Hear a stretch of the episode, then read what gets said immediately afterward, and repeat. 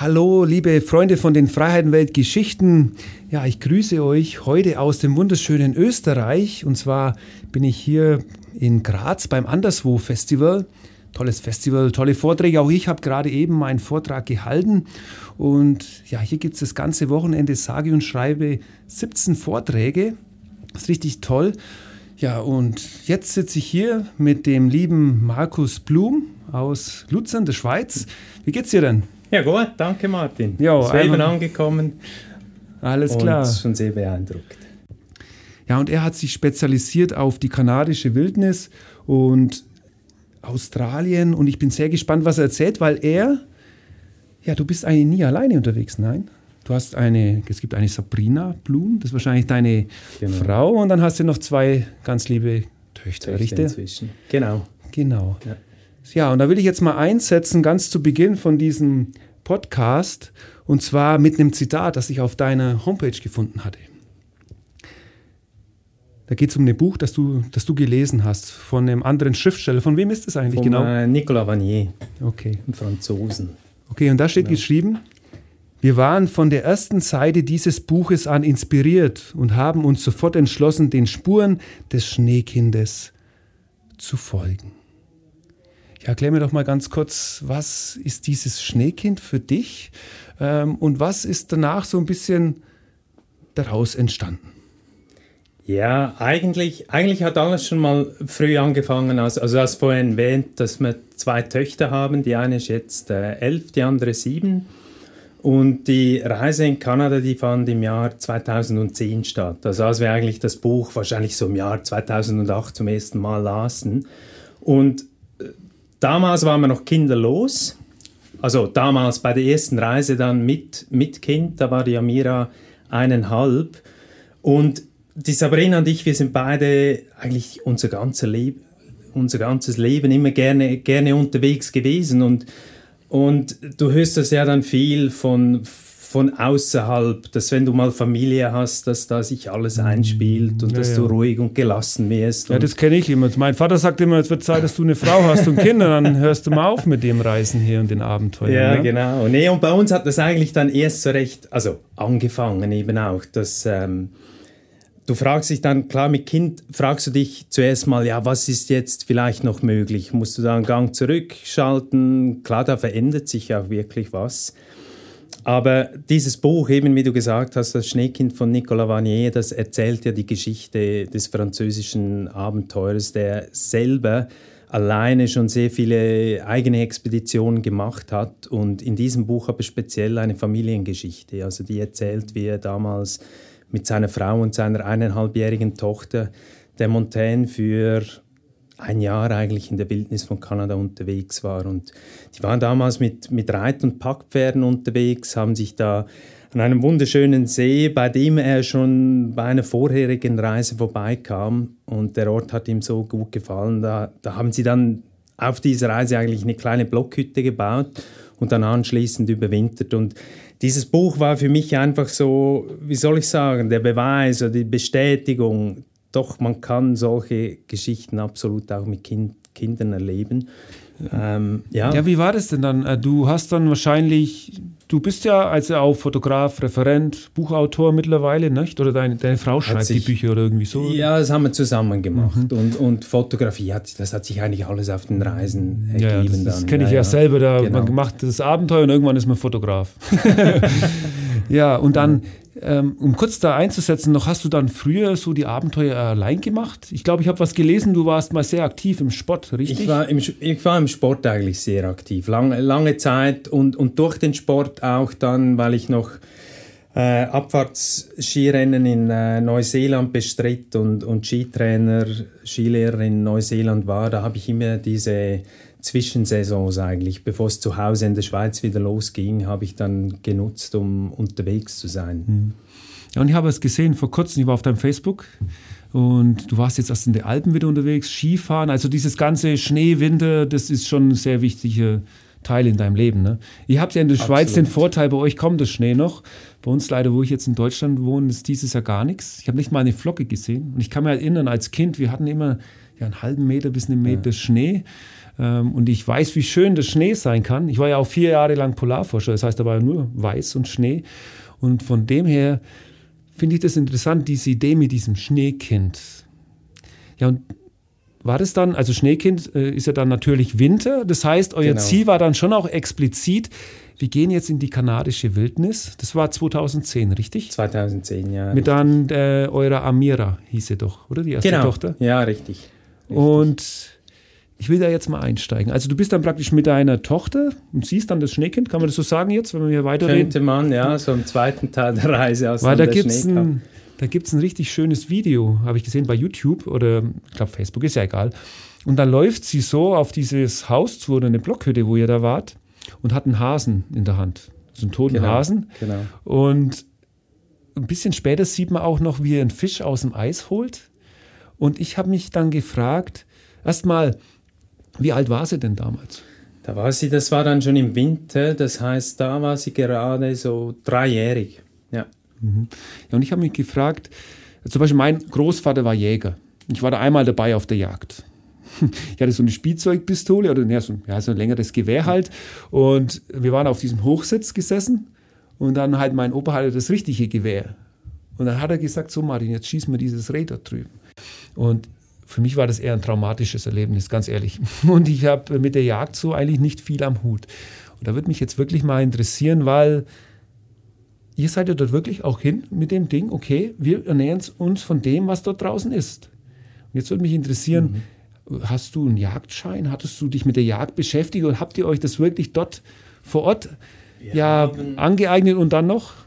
Wie hat es auf eure Tochter gewirkt? Mhm das, das hat eigentlich alles, das hat, also mal auf die Frage Jagdschein, ja richtig, also es braucht, es braucht einen Jagdschein, auch wenn man irgendwo in der Wildnis äh, Kanada unterwegs ist und das Gefühl hat, da gibt es niemanden, den, der einem da kontrolliert. Das mag sein, aber es braucht trotzdem, es braucht natürlich einen Jagdschein dafür und es hat eigentlich alles im Vorfeld begonnen. begonnen. Also als Kind war ich schon leidenschaftlich als Angler unterwegs. Also ich bin in mhm. Luzern aufgewachsen am, am Hat See dein, dein Vater wahrscheinlich mitgenommen, und, oder? Ja, der hat uns die Angelrouten gekauft, mir und meinem Bruder. Ja, aber der klar. hatte früher selber nie geangelt. Und das hat mich einfach als Kind hat mich das sehr fasziniert eigentlich. Äh, schon als kleiner Bube da den Eltern eigentlich was zum oder für uns als Familie was auf den Tisch zu bringen, das fand ich sehr spannend und ähm, und nachher unterwegs haben wir in Kanada habe ich oder haben wir längere Zeit im Vorfeld auch der Reise haben wir schon mit Jägern waren wir schon unterwegs oder für gewisse Jagdbetriebe schon mal gearbeitet und eigentlich Stück um Stück herangeführt worden. Äh, aber ich muss auch so sagen, wir haben selbst auf der Reise, wir haben einen Jagdschein gehabt für, für Kleintiere, also wir haben keine also das heißt, was gibt es denn da eigentlich? Hasen? Das waren vor allem genau Hasen und Schnee, Waldhühner. Mhm. Und äh, das hat auch absolut gereicht. Und natürlich viel Fisch.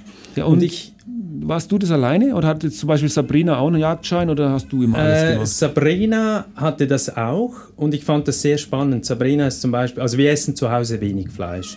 Und wenn wir Fleisch essen, haben wir das Glück, dass wir das von, äh, von einer Jägerin beziehen können, also wildes Fleisch. Und wir sind schon auch, äh,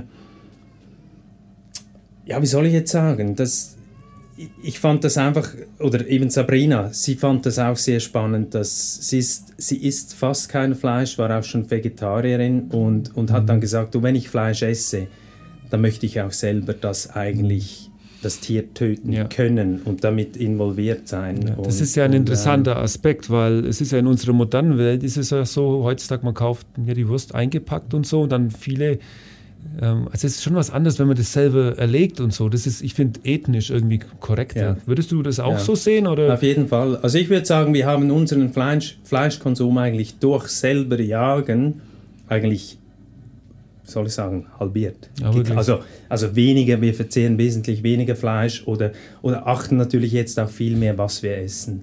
Weil du einfach diese Erfahrung machst und also eben du musst töten und töten ist nicht schön, aber es ist Teil des Lebens, sage ich jetzt mal, der Tod. Und, ähm, und das hat schon eine große Befriedigung dann auch, wenn du, wenn du wirklich, wir hatten ja Grundnahrungsmittel dabei, aber die waren halt sehr einfach und da war die Jagd halt schon ein wichtiger, äh, war einfach wichtig. Und, und schon nur auch mal mitzubekommen, der ganze Aufwand, also Schneeschuhe anziehen, stundenlang in der Kälte draußen und, und, und, und, und, bis du mal was auf dem Teller hast.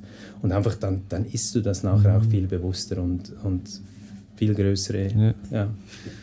Ich glaube, die Zuhörer, denen fehlt jetzt ein bisschen so ein Bild, weil wir haben jetzt, wir sind ziemlich direkt eingestiegen. Äh, Ihr seid ja irgendwie zu so einer Hütte gelaufen ja, von richtig. diesem äh, Schriftsteller. Wir haben eigentlich, genau, die Geschichte, also man kann eigentlich sagen, wir haben diese Geschichte nachgelebt. Genau, und jetzt äh, erklär mir doch mal, ich war ja auch vor kurzem in Kanada. Ich habe ja im Oktober noch Grizzlybären fotografiert und ich kann mich dort erinnern, ich bin Vancouver losgefahren, ich bin ja ganz hochgefahren bis in die Arktis.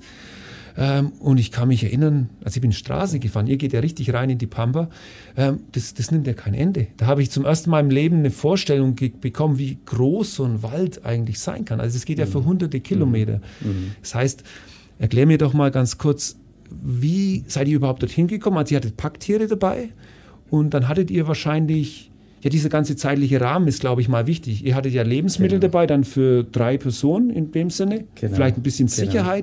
Geh doch da mal drauf ein. Wo also genau war das und was war so diese Logistik dahinter? Genau, also wir waren, wir waren in British Kolumbien unterwegs. Und zuerst mit, mit wir hatten fünf Pferde, äh, zwei Reitpferde, also die Sabrina ist mit Ramira auf dem Pferd geritten, hat sie am Rücken gehabt in einem Tuch und ich auf dem zweiten Reitpferd, dann hat man drei vollbeladene eigentlich Packpferde. Und ähm, und dann waren wir rund, da waren wir eigentlich den ganzen Sommer draußen, also unterwegs, rund drei, vier Monate.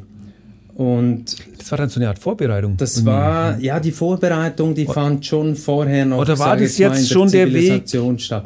War das schon der Weg, diese fünf Monate, das fünf Monate gedauert, um diese Nee, wir waren ein halbes Jahr insgesamt. Also, aber zuerst sind wir, sind wir noch in äh, Vanderhoof, vielleicht ist es ein Begriff, in der Nähe von Prince George in British Kolumbien. Da haben wir zuerst eigentlich Pferde gesucht, mhm.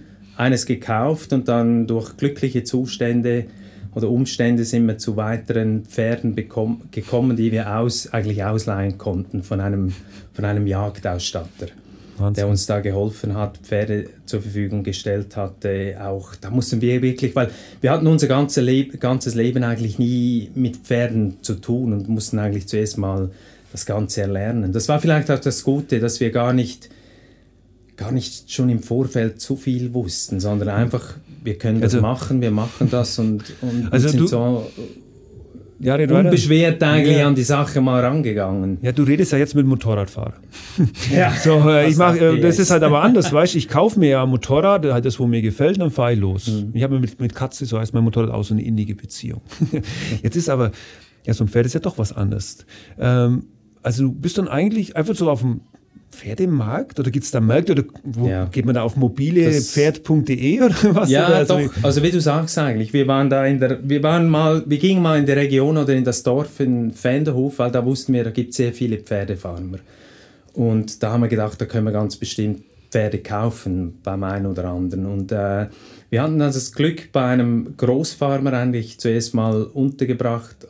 Also der hat uns da empfangen und, und äh, wir haben bei ihm rund einen Monat gewohnt. Der hatte über 100 Pferde. Nur als Schweizer ist es so, du hast immer im Kopf 100 Pferde gleich 100 Reittiere oder Reitpferde und, und der hatte natürlich, der hatte eine kleine Hand, also eine Handvoll zahme Das kommt jetzt nicht mit, ich bin ja kein Schweizer, warum haben das die Schweizer so im Kopf, gibt es da so viele Pferde? Äh, nee, Farben, aber, aber jedes Pferd, das halt bei uns in der Schweiz rumsteht, das ist zahm.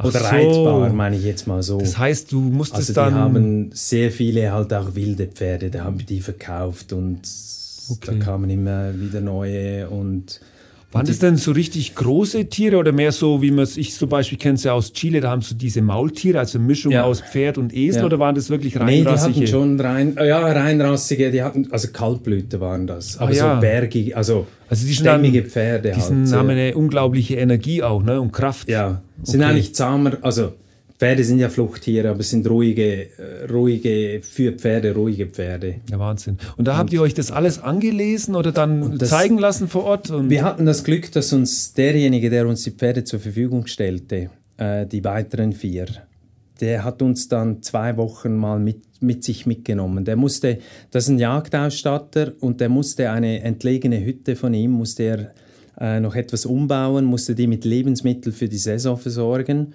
Und das war dann so ein, wie soll ich sagen, ein super Deal für uns. Und ihm hat es auch geholfen, dass wir da mit ihm eigentlich zu dieser Hütte zuerst geritten, also nicht die Hütte vom Buch, aber zu dies, seiner Hütte geritten sind, ihm geholfen haben, alles zu transportieren. Und, und er hat uns da eigentlich täglich, haben halt sehr viel mitbekommen und gelernt. Und, und hat uns dann eigentlich auch erst losgelassen, als er wirklich dachte, doch, ihr seid fit dafür. Also, Wie ich es richtig verstanden habe, habt ihr ein Pferd als Hauptpferd so gehabt, richtig? Wir hatten eigentlich zwei, ja, zwei ja, Reitpferde. Oder okay, dann die zwei, die zwei hatten dann einen Namen? Oder, ja, doch, und die, die anderen waren so, die, oder alle hatten, hatten, Namen? Ja, ja, die hatten alle Jedes Pferd hat so seine Persönlichkeit dann wahrscheinlich richtig, auch. Richtig, ja, ja, genau. Ja, Wahnsinn. Genau.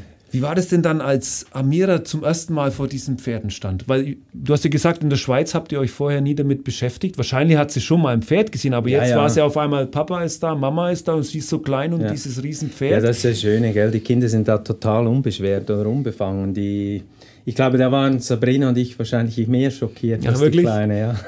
Die hat dann wahrscheinlich hier streicheln und... Äh ja, ja, genau. Also das siehst du auch, denke ich, das hat sich auch auf der Reise gezeigt eigentlich, wie, wie zärtlich die Tiere mit, mit Kleinkindern umgehen. Also da kommt man wirklich, also klar, du achtest ja, bist ja immer vorsichtig und, und ähm, aber die sind, ja, die haben sich gut vertragen. Okay.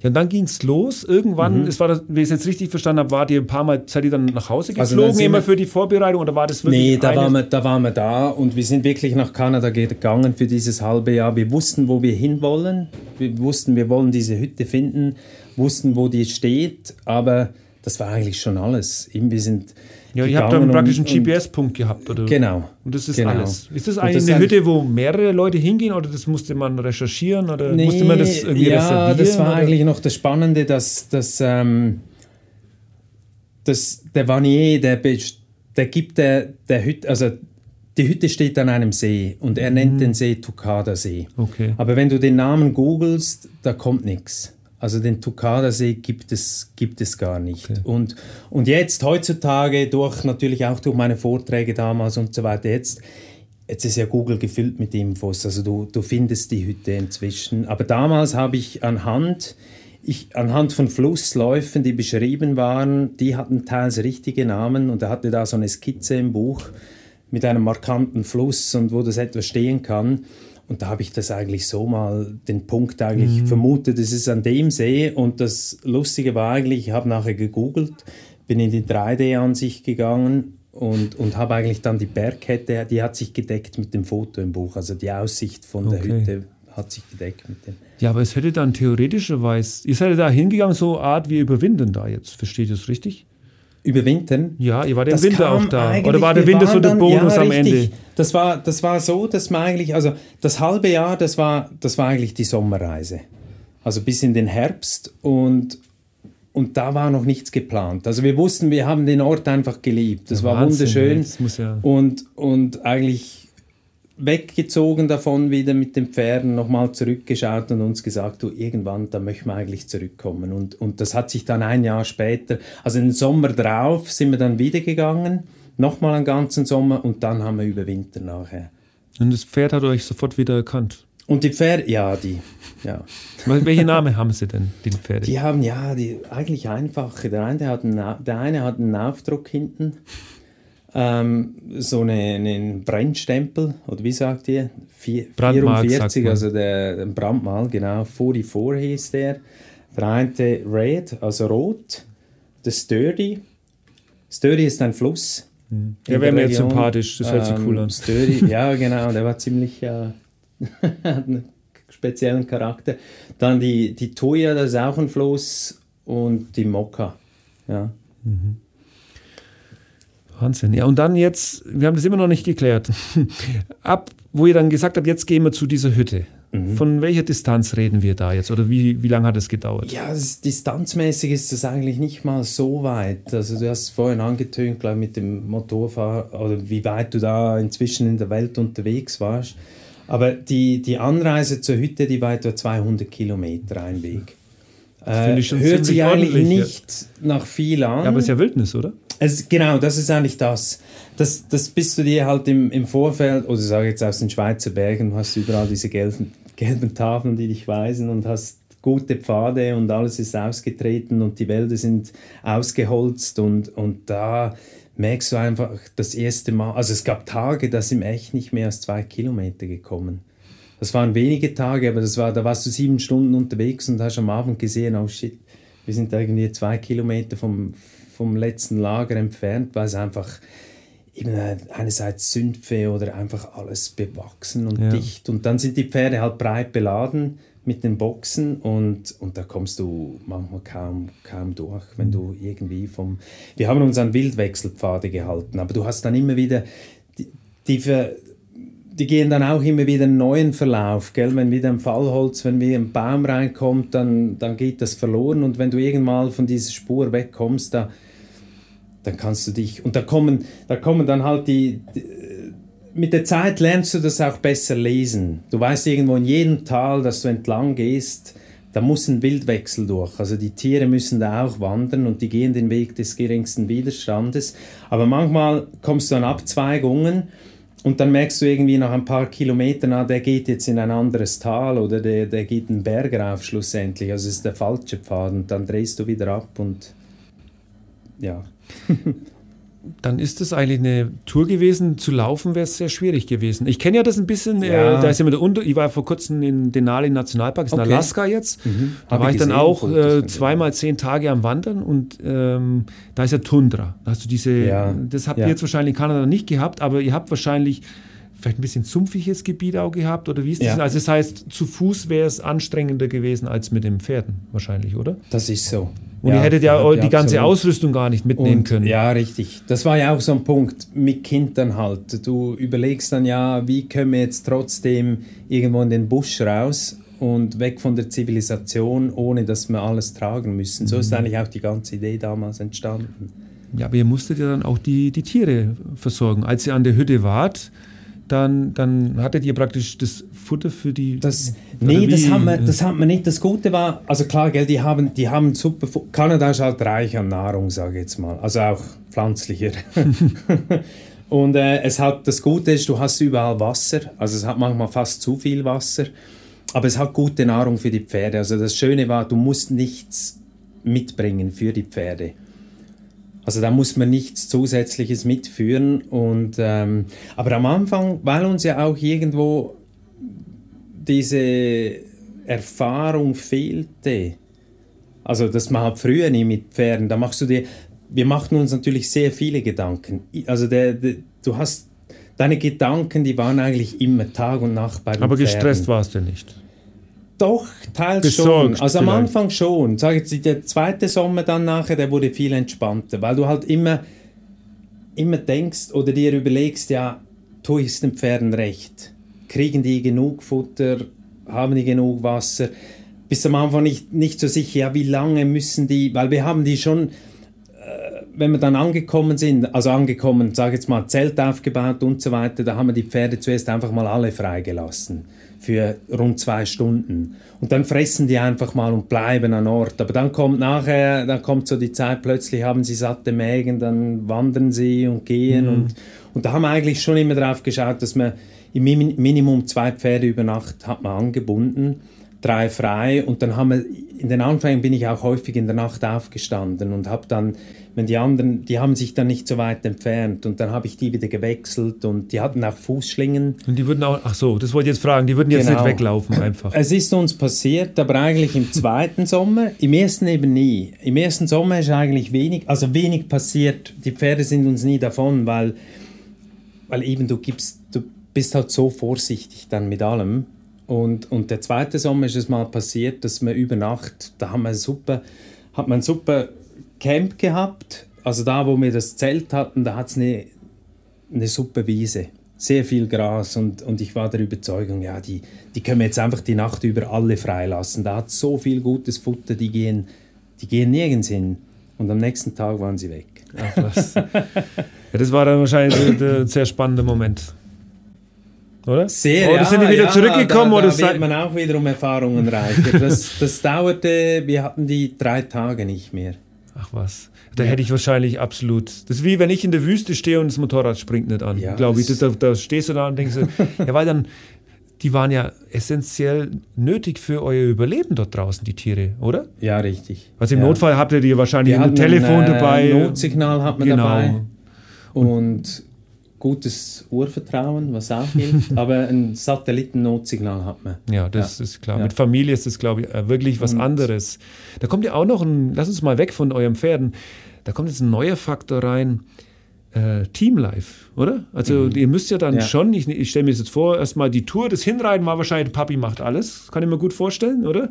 Und dann, aber wenn man an der Hütte war, dann ist so, ich weiß nicht, der Vater geht jagen und die Sabrina, also ich denke jetzt im Klischee vielleicht ein bisschen, die fängt dann an schon ein bisschen so zu kochen oder und das Kind, war halt mal da und da. So stelle ich es mir vor, oder war das gar nicht Also so? es, gibt, es gibt durchaus Arbeiten, vor allem auch im Winter. Im Winter war Sabrina dann wieder schwanger. Aber es gab durchaus Arbeiten, die sich einfach von der, ähm, von der Kraft her, weißt du, das, zu Hause, wir sind eigentlich beide sehr, wir wollen beides machen. Also im Moment, wir sitzen ja da vom Bügelladen, Bügelbrett, wie du sagst. ähm, nee, bin ich Hausmann eigentlich unter anderem. Und ähm, ja, was wollte ich jetzt sagen? Es gibt eine gewisse Arbeitsteilung gab's. Aber wie schon angetönt, Sabrina wollte auch Fische fangen. Sie wollte auch mal einen Hasen fangen oder einen Huhn erlegen und einfach das mal gemacht haben. Und in der Regel war ich schon eher der, der das, diese, diese Arbeit verrichtet hatte. Und dann, klar, mit der Kleinen, da war, da war natürlich auch noch, sie hat, sie hat die ähm, gestillt noch und da war natürlich gewisse Arbeitsaufteilung war dann schon, schon mal klar beim Stillen. nee, aber ja. Aber wie du sagst, das Team, also Teamlife, das war natürlich schon sehr, das war auch ganz eine tolle Erfahrung, mal wirklich den, weißt du, zu Hause ist ja oft so, dass, dass man sich trennt. Also trennt im Sinne von, am Morgen geht der Vater oder die Mutter geht zur Arbeit und am Abend siehst du einander wieder. Und, und dann hast du die Frau oder du selber kommst frustriert vielleicht mal nach Hause und die Frau weiß nicht, ja, warum ist jetzt mein Mann Ja, genau, weil es gar nicht miterlebt so, so hat. stur oder so, so schlecht drauf, Ja. weil sie es nicht miterlebt hat. Und da bist du halt wirklich, Konflikte werden, die passieren und die werden dann auch direkt gelöst. Ja.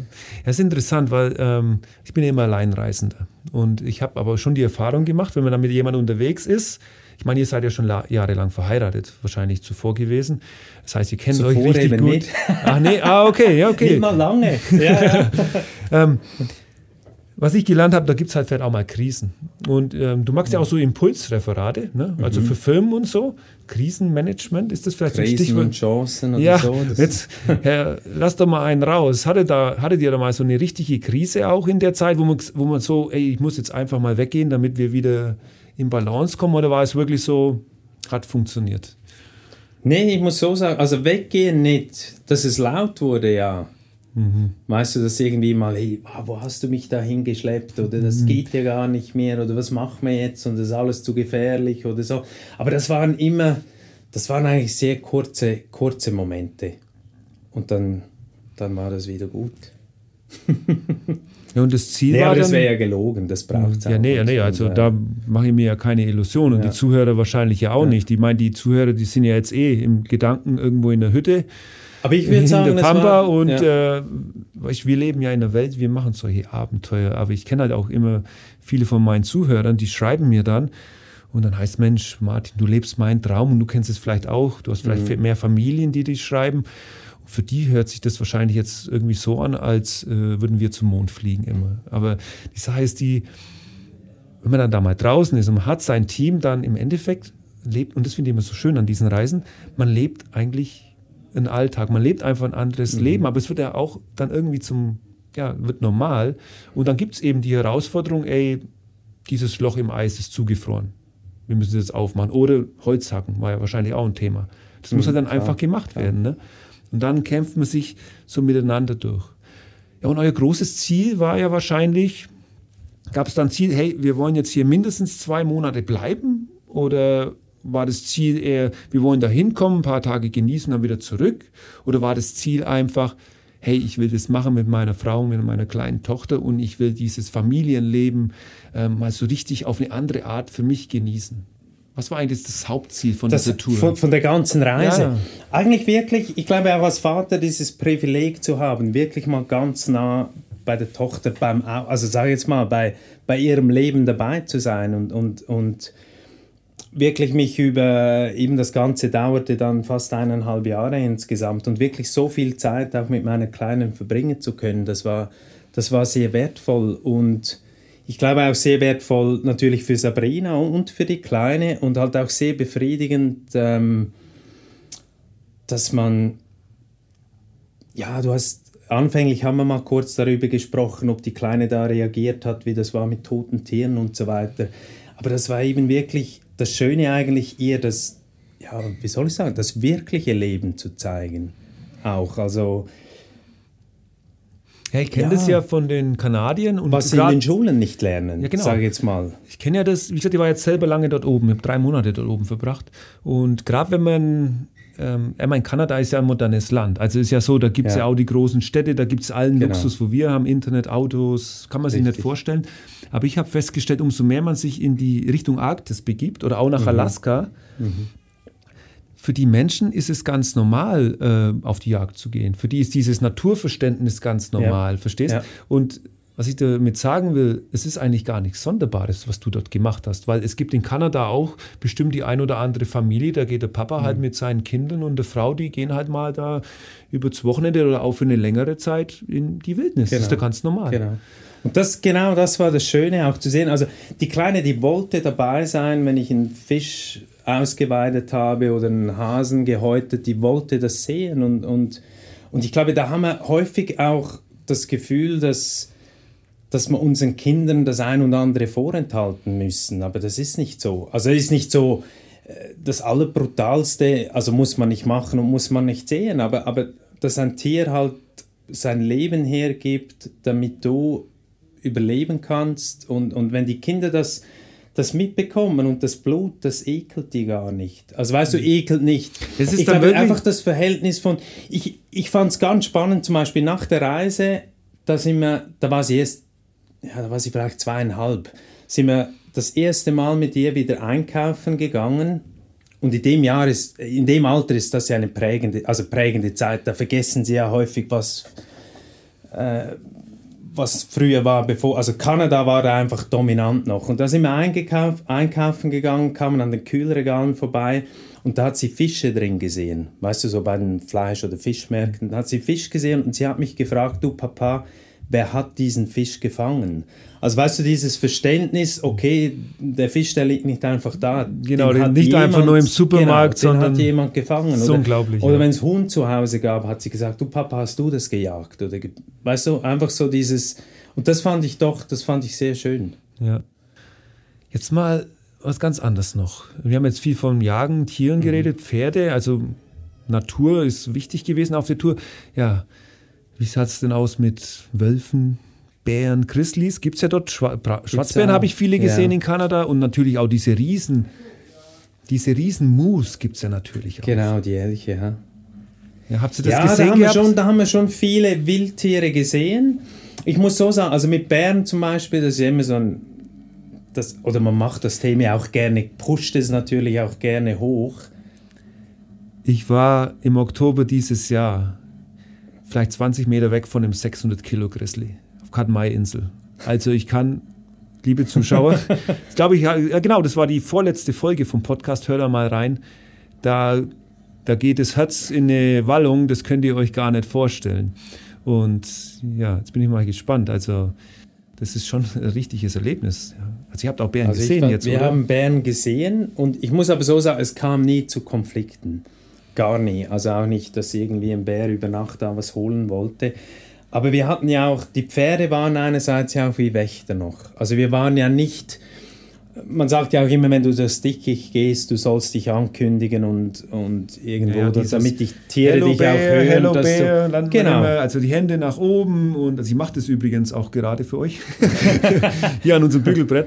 Und äh, das habe ich gelernt. Und dann halt äh, niemals rennen, richtig? Ja, richtig. Ja.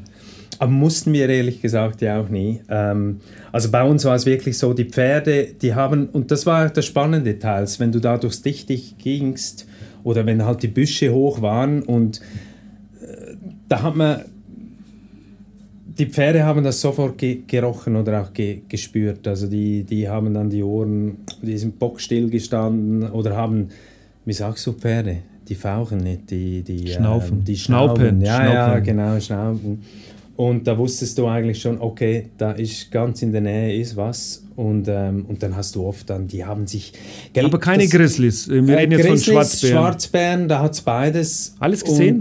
alles gesehen. Wahnsinn. Und, aber das war auch, das war halt auch das, wie soll ich sagen, das Faszinierende ist es ja, du bist da dran. Das fand ich auch so spannend. Wir hatten in der Zeit, wenn du jetzt sagst, hat man ja, vielleicht auch nicht mehr als eine Handvoll Bären gesehen. Also so viele waren es nicht. Aber ich fand das schon extrem spannend, auf diesen Pfaden unterwegs zu sein und einfach die Spuren auch zu sehen. Einfach so das, das Gefühl noch zu haben. Also du siehst, Wölfe haben wir auch gesehen, aber schon nur die Spuren, wenn du am Boden und du schaust, das ist das Schöne, du wirst so sensib, sensibel auf das alles, dass du eigentlich du fängst ja an, eigentlich mit dieser Teil des Ganzen zu werden und, und aufmerksam zu sein und auf den Boden zu schauen, was für Tiere bewegen sich da und so weiter, was ist um dich herum und und das war schön, das war auch amüsant. Ich habe mich da das erste Mal auch zu Hause in der Schweiz ertappt, dass ich da irgendwo bei uns auf den Wanderwegen ständig auf den Boden guckte und dachte, Gibt's aber keine ich will Spuren. was sehen, aber ich habe nichts gesehen. Ja. Was war eigentlich in der ganzen Zeit der schönste Moment für dich? Also jetzt zurückblicken, wo du sagst, das war das Erlebnis. Das war das Beste. Also im Winter. Boah, das, nee, nur eines. Das Sache, wirklich nur das eines. Beste. Das Beste, ja. Oder war es mehr so die, die Zeit, insgesamt das Gefühl? Also schon, also insgesamt, also siehst, ich habe jetzt eigentlich Mühe, da eine spezifische. Ja, genau. Wahrscheinlich kommt mir, kommt mir das nachher in den Sinn, aber ich würde sagen so, dass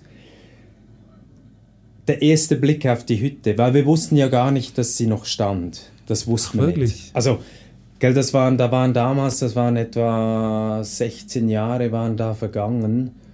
Und danach die Hütte eigentlich weg, da hätte alles sag mal, passieren, hätte abbrennen können durch einen Waldbrand oder sonst was. Und, und irgendwie da die Hütte vorzufinden und, und dann auch da reinzukommen und noch Weißt du, der hat auch Sachen hinterlassen da. Also da waren Bücher, da waren Notizen von ihm zurückgeblieben, da war noch Munition. Du, du siehst sogar von welchem Büchsenmacher, das schreibt er sogar im Buch, hatte da seine Spezialmunition. Da gab es noch einiges, das er zurückließ. Und irgendwie, das war so spannend, das alles zu betrachten, in die Hände zu nehmen. Und ich glaube, ganz wichtig, dann einfach auch zu realisieren, doch, wir haben das eben, ich habe das nicht alleine geschafft, sondern mit meiner Familie. Und das war schon eigentlich sehr berührend, ja. Aber dazu gehörten neben alle diese Strapazen und auch, ich sage jetzt mal so, Scheißsituationen und Schwierigkeiten und weil das macht ja nachher eigentlich den Moment auch erst recht speziell. Aber du bist für Amira schon der Held im Leben, oder? Du, das weiß ich gar nicht. Doch, bis jetzt vielleicht schon noch. Aber sie ist ja schon bald ein Teenager. Da gibt es dann wahrscheinlich bald andere Helden. Genau. genau, weil wir haben jetzt von einer Geschichte erzählt, die ging 2010 los. Und jetzt kommen wir mal weg von der Kälte, den Grizzlybären und dem Gedanken an Schnee. Jetzt geht es mehr in die Wüste. Also mhm. was komplett anderes. Und jetzt geht es praktisch 2017 ging das los, richtig? Richtig. Australien. Ja, ja. Diese neue 2016. Tour. 2016. Ja, ja, 2016, 17, stimmt schon. Also ungefähr sechs, sieben Jahre nach Kanada. Das heißt, mhm. ähm, Amira war dann schon acht Jahre alt oder irgendwie sowas? Ja, richtig, die war dann acht, ja. Und die hatte eine neue Tochter, mhm. Naira. Genau. Und ja, erklär doch mal, weil jetzt, jetzt müssen wir wieder ganz kurz bei den Tiere einsteigen. Ihr habt euch, ähm, es gab keine Pferde mehr. Und ihr habt euch mhm. eine ganz andere Art von Lebewesen ausgesucht, wo ich jetzt ehrlich gesagt gar nicht mal gedacht hätte, dass die in Australien äh, überhaupt, dass es die dort überhaupt gibt. Die hätte ich in der Sahara erwartet. Erzähl doch mal. Ja, die Kamele. ja, nee, das war eigentlich, das war auch wieder so ein. Also die, die zweite Tochter, die Naira, die kam ja dann im 2012 zur Welt. Also eigentlich nach dieser, ich habe gesagt, Sabrina war schwanger da im Winter und die kam dann im Frühling zur Welt. Und eigentlich war der Plan, früher eine Reise mit ihr anzutreten. Also 2015 wollten wir nach Patagonien, auch wieder mit Pferden und da in Patagonien rumreisen und hatten eigentlich alles aufgegleist. Wir hatten bereits Pferde organisiert und sind dann zu Hause mit der Kleinen auf dem Pferd gesessen, zwei Monate vor der geplanten Abreise und die hat plötzlich geschwollene Augen gehabt, also Pferdehaarallergie. Und, und das sind dann genauso die Momente im Leben, glaube ich, die es braucht, die eben auch wieder kreativ werden lassen. Ja, also wieder neu konfrontiert werden mit einem Problem, also Problem, nicht lebensbedrohlich, aber einfach, also stellt sich dir da etwas in den Weg, du kannst die Reise nicht antreten und plötzlich musst du die Fühle wieder ausstrecken, ja, wie können wir uns jetzt fortbewegen und sind dann eigentlich äh, auf Kamele gekommen und also Autofahren wäre keine Alternative gewesen. Nee, das war es nicht. Ähm, Nee, das wollte man echt das nächste nicht. Ist dann ein Elefanten die, irgendwann. Nee, das muss nicht sein, aber einfach dieses, dieses langsame, also nichts gegen motorisiert unterwegs sein, du bist ja das auch, also da kann man ganz Tolles erleben.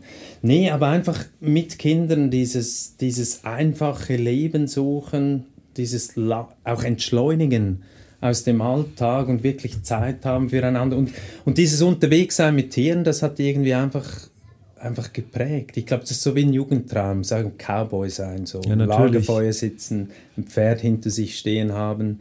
Ähm, Aber Australien war anders. Und zwar anders in dem Sinn, ja. dass die Kinder ja eigentlich zur Schule mussten, oder? Habt ihr das die, denn eigentlich gemacht? Die haben das, ja, oh, die haben das gemacht. Ähm, die sind, wir, wir, waren da neun, neun Monate in Australien und, und anfänglich haben wir uns auch gedacht, wir könnten also der Plan war ja statt Pferde Kamele und die ebenfalls mit Zettel beladen, also reiten zu Fuß, aber dass die Kinder sicherlich reiten können und die, die ganze Karawane, die dann war geplant mit etwa fünf, sechs Kamelen und der Rest wäre dann mit äh, beladen eigentlich. Und die, das Problem bei der Reise war eigentlich, dass man, also wir wussten, wir bekommen eigentlich keine zahmen Kamele. Also die zahmen Kamele, die kosten ein Vermögen, die sind, ähm, alle wollen die auch behalten. Also wie soll ich sagen, die werden gebraucht für Touristen, Ausritte und so weiter. Aber wir haben dann, weil Australien ebenso viele Kamele hat, äh, wilde Kamele, wir sind dann, haben dann wilde Kamele, haben wir uns gekauft und und diese dressiert dann. Also wir waren ein halbes Jahr damit beschäftigt, wilde Kamele zu zähmen und, und das war dann eben auch dies, das, das Spannende halt eigentlich, das ganze Projekt von, von null anzufangen mit wilden Tieren und eigentlich auch nie im Wissen, werden wir das überhaupt einmal erreichen oder, mhm. oder und dann habt ihr in so einem Dorf gelebt, habe ich gelesen. Und richtig? wir haben, genau, wir waren in einem Dorf und, und das war eben dann in der Zeit, als die Kinder dann auch zur Schule gingen das halbe Jahr über haben wir dann die, äh, die Kamele, also Sabrina und ich haben dann die Kamele gezähmt, währenddem das in der Schule waren und, und haben dann aber schlussendlich waren wir ja mit einem Wagen unterwegs, also eigentlich wie eine Kutsche, zwei, zwei Kamele, die das, die Kutsche gezogen haben und den Wagen haben wir dann auch gebaut. Aber das war ein bisschen schwierig, ne? Ich habe so ein Video gesehen. Ja, das da, war... Da, da ist irgendwie die Kamele und die bewegen sich ja schon mal ganz anders. Also ich sag mal, nicht so ästhetisch wie ein Pferd vielleicht. Es ist alles mehr holprig und du fällst da richtig vom Wagen. Habe ich, glaube ich, mal was gesehen, richtig? Ich bin noch abgesprungen. Das war, also das war natürlich, das war in der Vorbereitungszeit. Also da gab es noch keine Gab's Kinder noch keine Bremse Wagen oder was? Und doch, es gab eine Bremse. Ähm, aber die probieren dich halt auch aus. Also wir haben das gesehen mit den Kamelen, mit dem, also wir hatten letzten, letzten Endes hatten wir die, die zahmsten und liebevollsten Weggefährten und aber die probieren das halt auch aus. Also du, du hast immer verschiedene Stadien durchlebt. Ein Kamel ist sehr, sehr intelligent, ähm, natürlich auch störrisch und, und sehr arrogant eingebildete Tiere. Also jetzt nicht negativ gemeint, aber und, und die lernen extrem, die lernen eigentlich, die nehmen etwas sehr schnell auf. und können das umsetzen, aber da kommt so wie bei Kindern, da kommt so der plötzlich so die Phase, okay Papa, ich weiß zwar, was du von mir verlangst oder möchtest, aber ich tue es nicht mehr. Und das war dann so die, die Phase, ich sage jetzt mal Phase 2 und da musst du irgendwie durch und dann, dann hast du dann plötzlich die, die liebsten Tiere. Ja, was mich, ich mich gefragt habe, also ich kenne mit Pferden, kennt man so, die ist ja auch wie bei Hunden. Da hat jedes Tier irgendwie eine andere Persönlichkeit. Es ist ja so, dass, dass wer Tiere zu Hause mhm. hat, also ich bin Landwirtschaft groß geworden, da war sogar jedes Rind irgendwie war ein bisschen anders. Was ich mich gefragt habe, also mit Kamelen tue ich mich da schwer. Das heißt, haben Kamele, hast du dann auch so dieses Gefühl, dass das Tier hat jetzt ja so eine Persönlichkeit wie, wie ein Hund, so treu zum Beispiel oder wie ein Pferd? Oder wie würdest du das beschreiben? Ist das komplett das anders oder sind die wirklich nur so Terry Pratchett-mäßig? Kennst du den vielleicht? Der Terry Pratchett ist nee, äh, Best Bestseller-Autor okay. aus England. Der hat schon 50 Romane geschrieben und der schreibt Fiction und da sind die Kamele immer die allerbesten Mathematiker. Das heißt, deswegen hängen die auch immer, also die sind ja immer nur am Boden und warten und dann kauen die, aber dann machen die die abgefahrensten Differentialgleichungen. Also das ist kein das, reales das Bild. Passt, aber das passt, ja. Das passt. Äh, ich muss so sagen, am Anfang, weil äh,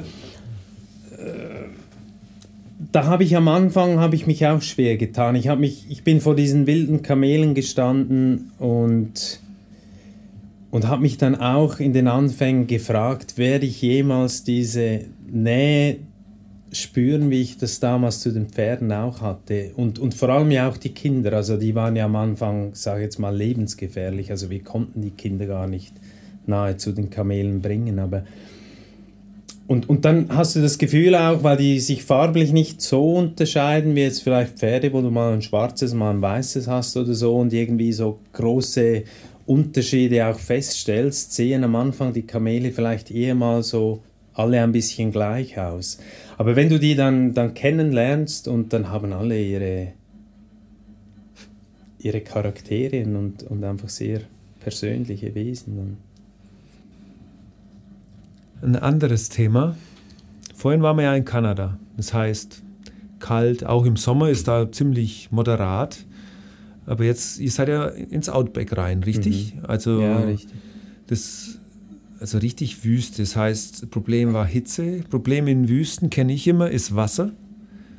Und dann hattet ihr praktisch diesmal diese zwei Kamele und diesen Wagen.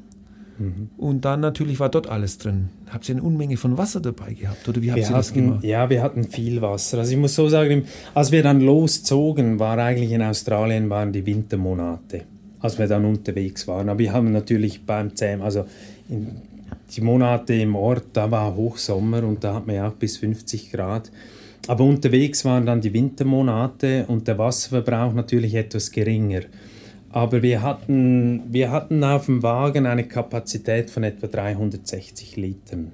Und das Gute war, wir konnten das Wasser wirklich für, für uns einsetzen, weil die Kamele, die können lange ohne Wasser sein. Also wir, wir hätten sie damit schon auch tränken können für den Notfall, aber das mussten wir eigentlich nicht und das wussten wir auch. Also das Gute war, wenn du ein Kamel hast, das zum Beispiel hier im Zoo steht oder auf einer Farm, dann, dann werden die in der Regel täglich getränkt und wenn die sich das gewöhnt sind, dann stellt sich der ganze Körper des Kamels auch auf das ein. Also du kannst die nicht, wenn die aber wenn die aber vorher, wie bei uns jetzt schon von der, die, die Leb das war ja ihr Lebensraum, die Wüste. Die waren sich das gewöhnt, dass die vielleicht mal wochenlang nichts tranken. Und, und das, das war dann halt das Gute, weil wenn wir ein zahmes Kamel direkt von der Farm gehabt hätten, dann hätte das viel, viel höheren Wasserbedarf gebraucht.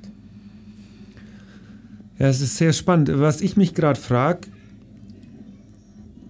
Thema Familie wieder. Wie haben die Kinder die Wüste wahrgenommen? Weil ich kann mir halt gut vorstellen, da ist es halt so, das gibt es halt nicht so viele Tiere und so. Das passiert auch eigentlich nicht so viel. Also ich war ja noch nie in Australien, aber ich stelle mir das halt wirklich so vor, ja, wie man es so kennt. Kängurus und braun, braune Berge bis zum Horizont. Irgendwie so. Oh, nee, nicht mal Berge, ja, sondern ja, einfach nur flach. Steppenlandschaft. Es muss doch unglaublich langweilig ähm, gewesen sein für die Kinder. Interessanter Satz. Habe ich, hab ich schon öfters gehört, jetzt auch von Leuten, die vielleicht gesagt haben, ja, aber da draußen, da gibt es ja nichts zu sehen. Und da sind wir auch immer wieder mal konfrontiert worden. Aber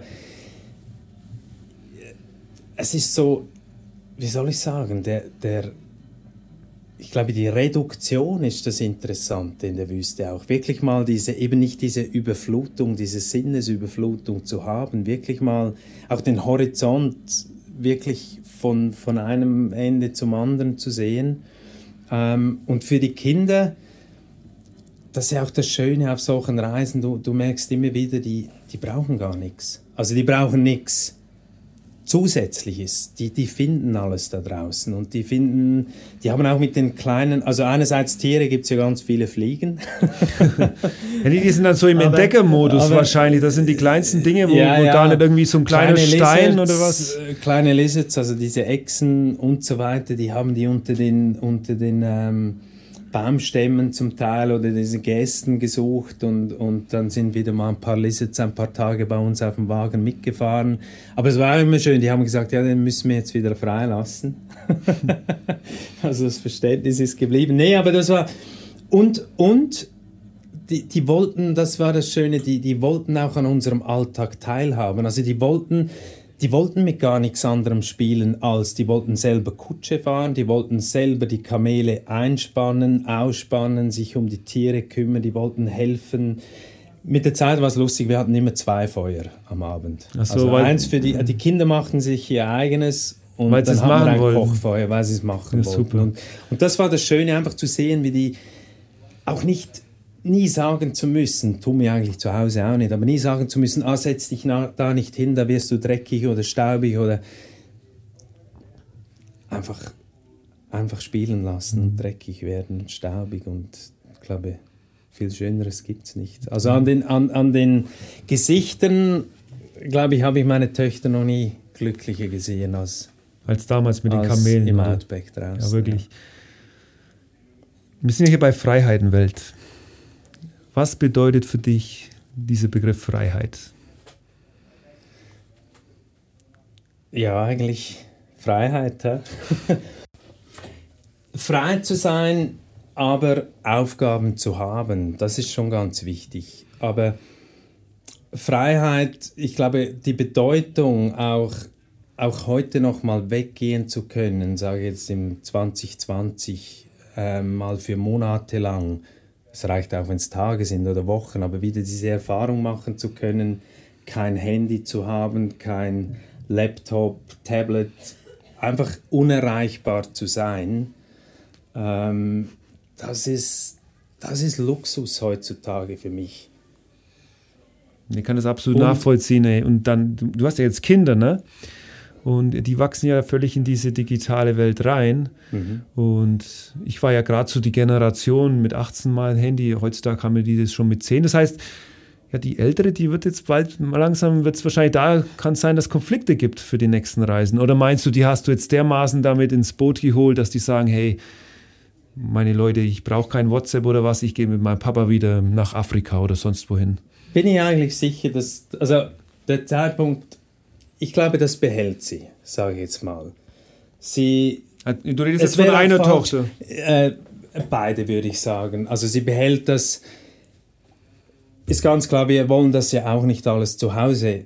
Das ist nun mal unsere Welt. Also die sollen damit konfrontiert sein, die sollen, die sollen, man will ihnen das ja auch nicht alles verbieten, weil das ist bei uns zu Hause einfach Realität. Aber, aber wenn wir dann unterwegs sind, dann, da kam aber auch gar nicht die Frage können wir mal was schauen oder also wir konnten ja auch nicht, aber wir haben mal die Begegnung gehabt mit einem mit einem Reisebus im Outback und die die Reisegäste, die haben unsere Kamele angeguckt und den Wagen und unsere Kinder, die wollten mal diesen Reisebus von innen anschauen und die die, die kamen dann nachher aus diesem Reisebus raus und haben gesagt, du Mama, Papa, die haben, die haben Fernsehgeräte da drin. und die wollten aber bei uns weiterfahren dann, die Kinder. Aber das Schöne war, Amira hat dann hat gesagt, da war sie etwa, wie du sagst, acht, acht Jahre alt und hat dann gesagt, du aber gell Mama, unser Bildschirm ist das alles hier draußen. Und das fand ich total schön. Das ist wunderschön, ja. sowas ja. zu hören. Da würde ja. mir als, als Papa, da, da muss doch, die, die, das Herz muss doch überglühen vor Liebe für deine, für deine ja, Tochter, oder? Und man sieht ja das doch, absolut. Und man sieht das häufig auch im Outback, dass ja heutzutage haben ja die Kinder teils hinter den, den Fahrsitzen haben sie Bildschirme, um damit eben Ruhe ist im Auto und dass, dass, dass, dass es nicht langweilig wird. Und, und ich beim Autofahren ist das natürlich anders. Bei uns in der Schweiz auch. Da, haben sie, da wird es ihnen irgendwann mal langweilig. Auf dem Wagen, wo man eben das Gefühl hätte, da am Outback, da gibt es nichts zu sehen, da wird es irgendwann langweilig, da kam diese Langeweile überhaupt nie. Und, und auch sonst, ich finde, Langeweile ist etwas, was man ertragen muss und auch etwas, was sehr wichtig ist, glaube ich, heutzutage, dass man wirklich wieder ist doch schön, wenn es einem mal wieder langweilig wird, weil aus der Langeweile schöpft man ja wieder. Kreativität und sucht sich, genau. sucht sich was. Im ersten Podcast hier auf Freiheitenwelt hatte ich Erik Stenzel interviewt. Ähm, er ist Musiker, Liedermacher und er hat auch gesagt, äh, eigentlich, weil bei ihm geht es sehr viel um die Globalisierung, moderne Welt, das Internet, Social Media, wie das uns so ein bisschen verrückt macht. Und er sagt auch ganz klar, ähm, er ist richtig froh, wenn es ihm mal langweilig ist. Weil das ist so für ihn Musiker, er macht ja Texte, ähm, Noten und so natürlich. Ähm, das ist genau das, was du auch jetzt gesagt hast, das ist so ein kreativer Impuls, weil irgendwann ist einem so langweilig und dann macht man was Neues. Genau. Und ich finde es, ja, ich finde es total schön und das ist wahrscheinlich, ich kenne das ja auch, draußen zu sein, in der Wüste, Outback. Bei dir ist es ein bisschen anders mit der Familie. Ich erlebe das noch ein bisschen extremer, weil ich ja immer allein bin. Das heißt, mhm. ich kann das nicht direkt mhm. mit jemandem teilen. Mhm. Und aber mir ging das auch wirklich so oft so, dass ich genau diese Momente dann im Kopf mich so frei gefühlt habe irgendwie und nicht dieses, dieses Dauerbeschallen oder was. Mhm. Also dass man mhm. dann, und ich finde es jetzt halt bei dir so schön, dass, dass du mir das, was du jetzt gerade gesagt hast, dass deine, dass deine Kinder das so mitkriegen. Und ich finde es halt unglaublich traurig, wenn vielleicht manchen Kindern das nicht so gegeben wird, verstehst? Und die dann vielleicht irgendwann mal in so eine Welt reinkommen, wo es ähm, wo sie vielleicht überfordert sind, weil ja alles vielleicht zu viel wird. Verstehst du? Ja, ja. Siehst du das auch und, so? Und ich, also ich sehe das so und, und als Eltern ist es, glaube ich, also wir Eltern, wir machen ja alle unsere Fehler und wir tun unser Gutes, aber ich glaube, das ist schon etwas, was heute oft ist, dass man das Gefühl hat, man muss die Kinder ständig mit irgendwas unterhalten. Also ich finde es, wie gesagt, unglaublich inspirierend, interessant. Würdest du das eigentlich anderen Familien empfehlen? Also Reisen vielleicht wahrscheinlich schon, aber würdest du anderen empfehlen, hey, kauft euch ein Kamel und geht ins Outback? Siehst du dich also dann schon? Das, ich, ich würde sagen, wenn das der Wunsch ist von jemandem, das zu tun, dann würde ich es auf jeden Fall empfehlen. Aber ich muss auch sagen, es muss, bei uns hat sich das einfach so ergeben. Aber es wäre, es wäre falsch zu sagen, man muss ans andere Ende der Welt, um ein Abenteuer oder ein etwas Schönes zu erleben. Ich glaube, es ist wichtig, dass wir die kleinen Dinge auch sehen, direkt vor der Haustüre und ja, da ist ja die Schweiz nicht schlecht eigentlich. Wenn ja, mit den Bergen und alles und so. Nicht schlecht. ja, ja, Wenn man sich leisten kann, dort wir zu leben. jetzt vor ne? zwei Tagen endlich wieder mal ein Iglo bauen. Genau, und das, das habe ich gesehen. Genau, das sind ja auch genauso die schönen Sachen, einfach so. Dann, dann baust du den Iglo und die Kids spielen dann. Dann sind sie mit dem Gedanken wahrscheinlich schon wieder in Kanada. Kann das sein? Ja, denke. Dann suchen sie die. Und die Kleine sowieso, die Kleine, die, weil die war da ja wirklich noch zu klein, also zuerst mal noch gar nicht da, aber wir sind ja dann später, wir sind mehrere Jahre immer wieder gegangen, aber die möchte eigentlich endlich auch mal die Hütte noch sehen, die ganz kleine. Amira Naira. Wo kommen denn diese Namen eigentlich her? Ja, siehst du, jetzt hast du mich. Nee, der eine kommt aus dem Arabischen. Ähm, Amira bedeutet. Jetzt hast du mich erwischt. Nee, es heißt, warte jetzt, Prinze, ähm, Mädchen mit den schönen Augen. Ich glaube, es ist arabisch. Und gibt aber noch, gibt es nicht die Wüstenprinzessin sogar was? Uiuiui, ui, ui, ha? Tja, dann würde ich sagen, da hast du, ich würde die Sabrina jetzt mal anrufen und sagen, du. genau. Nee, ich hab's gewusst, ich hab's gewusst und nachher kommt es mir in den Sinn. Und Naira gibt es verschiedene. Also es kann eine Währung, glaube ich, das wüsstest du vielleicht sogar, in Afrika sein. Naira oder Naira, ich weiß nicht, wie man es ausspricht da. Ähm, bedeutet aber, was uns gefällt, es gibt die aufgehende Sonne, also die Bedeutung der aufgehenden Sonne. Super. Ja, wir waren heute jetzt hier, Freiheitenwelt Geschichten, mit einem Familienabenteuer auf der Suche nach dem Schneekind und den Träumen. Würdest du mir das so unterschreiben als Titel für den Podcast, dass das passt? Können wir absolut machen. Können wir absolut ja, machen. Passt. also, lieber Markus, erzähl mir doch mal ganz kurz das am Ende noch, wo können die Leute von dir was lesen? Ihr habt ja ein Buch geschrieben, natürlich die Vorträge, ähm, weil ich bin mir ziemlich sicher, der ein oder andere Hörer denkt sich jetzt, Mensch, ähm, die wollen einfach vielleicht noch mehr über dich wissen. Wo finden sie dich denn? Genau, also ich glaube, es lohnt sich mal reinzuschauen, zum Beispiel auf unserer Webseite, die heißt oder Blum und Weg, also Blum und Weg, Tschüss und Weg zum Beispiel in der Bedeutung oder also auch Weg. Und da haben wir verschiedene Szenen drauf, also Videos, die auch auf YouTube dann sind. Und dann sind wir auch zweimal begleitet worden vom Schweizer Fernsehen Doc auf und davon. Diese Sendungen kann man auch äh, online schauen. Und auch einiges an Fotomaterial ist auf der Webseite zu finden. Da erhält man auch das Buch sonst, das wir gerne zusenden. Heißt zu Hause in der ganzen Welt und hat eigentlich beide Abenteuer drin. Also sowohl Kanada als auch Australien. Super. Abschließend noch eine allerletzte Frage. Was ist Heimat für dich? Schweiz, oder die große weite Welt? Oder dort, wo dein Herz ist? Zu Hause in der ganzen Welt. Die ganze Welt. Nee, ich glaube, es wäre falsch gesagt, wenn ich sagen würde, die ganze Welt. Ich weiß nicht, ob ich mich überall auf der Welt zu Hause fühlen wollte, aber der Drang ist schon da, immer wieder zu gehen. Und ich glaube, es braucht, irgendwo habe ich, ich habe auch Wurzeln zu Hause und ich glaube, die braucht es irgendwo auch. Äh, aber man geht da doch gerne und verleiht sich Flügel und fliegt mal weg und kommt wieder. So, das war jetzt das abschließende Wort. Hat mich sehr gefreut, dass du hier warst. Markus Blum, schaut auf seiner Homepage vorbei, schaut seinen Vortrag an. Ich werde ihn jetzt am Sonntag sehen, hier beim Anderswo Festival. Bin schon sehr gespannt.